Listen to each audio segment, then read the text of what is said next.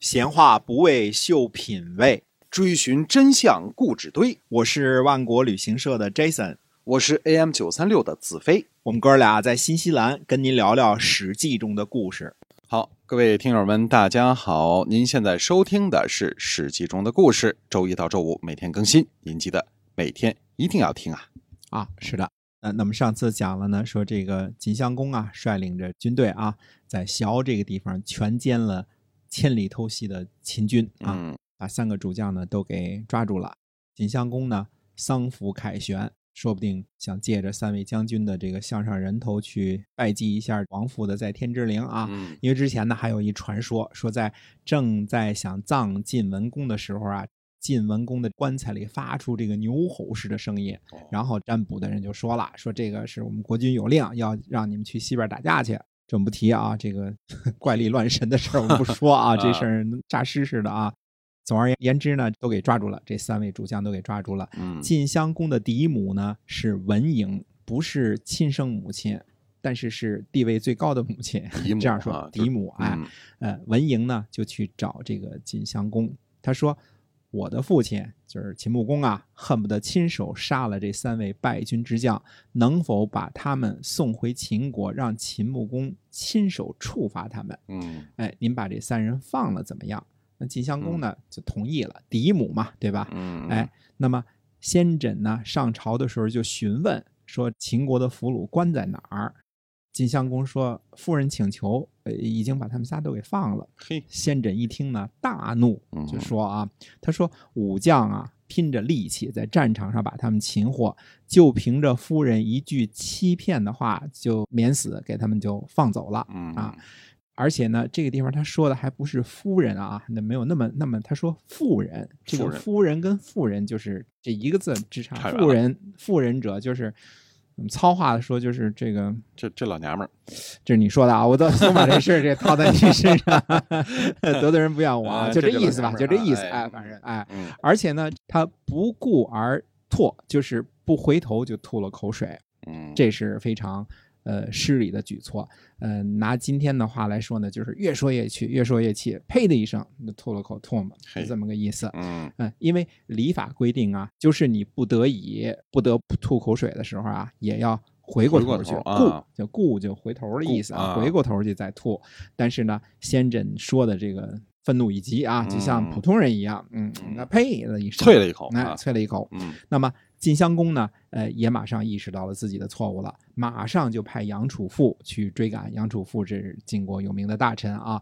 等到杨楚富呢走到黄河的时候呢，秦国三位大将已经坐在船里边了。哦杨楚富呢急中生智，解下自己马车左边的这个战马左餐啊，然后就对着河里的三位秦国将军说呢：“说国君让我送一匹马给孟明氏。”孟明氏呢，在船上磕了个头，就说：“他说感谢贵国国君的恩惠，没拿我这个被囚的大臣呐，呃，杀了祭祀战鼓，回去呢，让寡君呢亲自杀我。寡君杀了我，死且不朽。如果托贵国君主的福而免于一死的话，三年之后再来拜谢贵国国君的恩赐。”哎。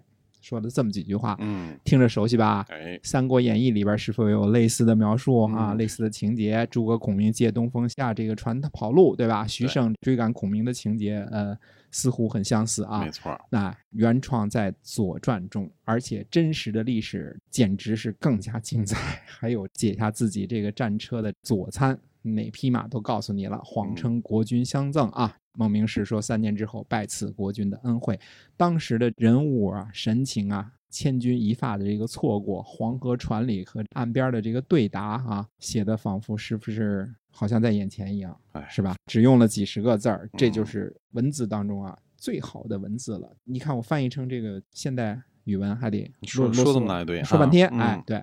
秦穆公呢，穿着全身白色的丧服，交迎三人，而且哭着说呢：“是我自己不听简叔的劝谏，导致失败。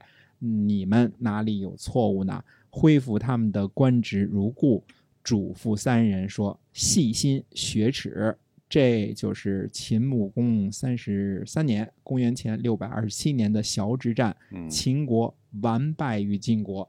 那么有些史书上记载呢，说这个简书哭尸的时候呢，还有百里奚。呃，实际上《左传》记载当中呢，只有简书。那百里奚呢，归顺秦穆公的时候已经七十多岁了。嗯，呃，估计这个时候呢，就一心一意把儿子这个孟明视给培养出来了就得了啊。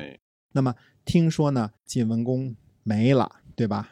这个来打主意的还不只有秦国一个，嗯，白狄也来进犯。嚯，嗯，白狄呢，生活在今天的陕西延安安塞一一带啊，是敌人的一支啊。是不是这个《芈月传》当中的那一族啊？有可能，有可能啊，义渠人对吧？是义渠啊，但是义渠那个王是不是长得那么帅？这个不好说啊。对，呃，艺术加工的啊，是敌人的一族啊，敌东夷西戎南蛮北狄的一族。这一年的八月二十二号呢，晋襄公呢在今天的山西蒲县东北的姬这个地方啊，打败了这个白狄。呃，那么。姬呢，就是这个一个竹字头，一个其他的齐，这个地方打败了这个白狄。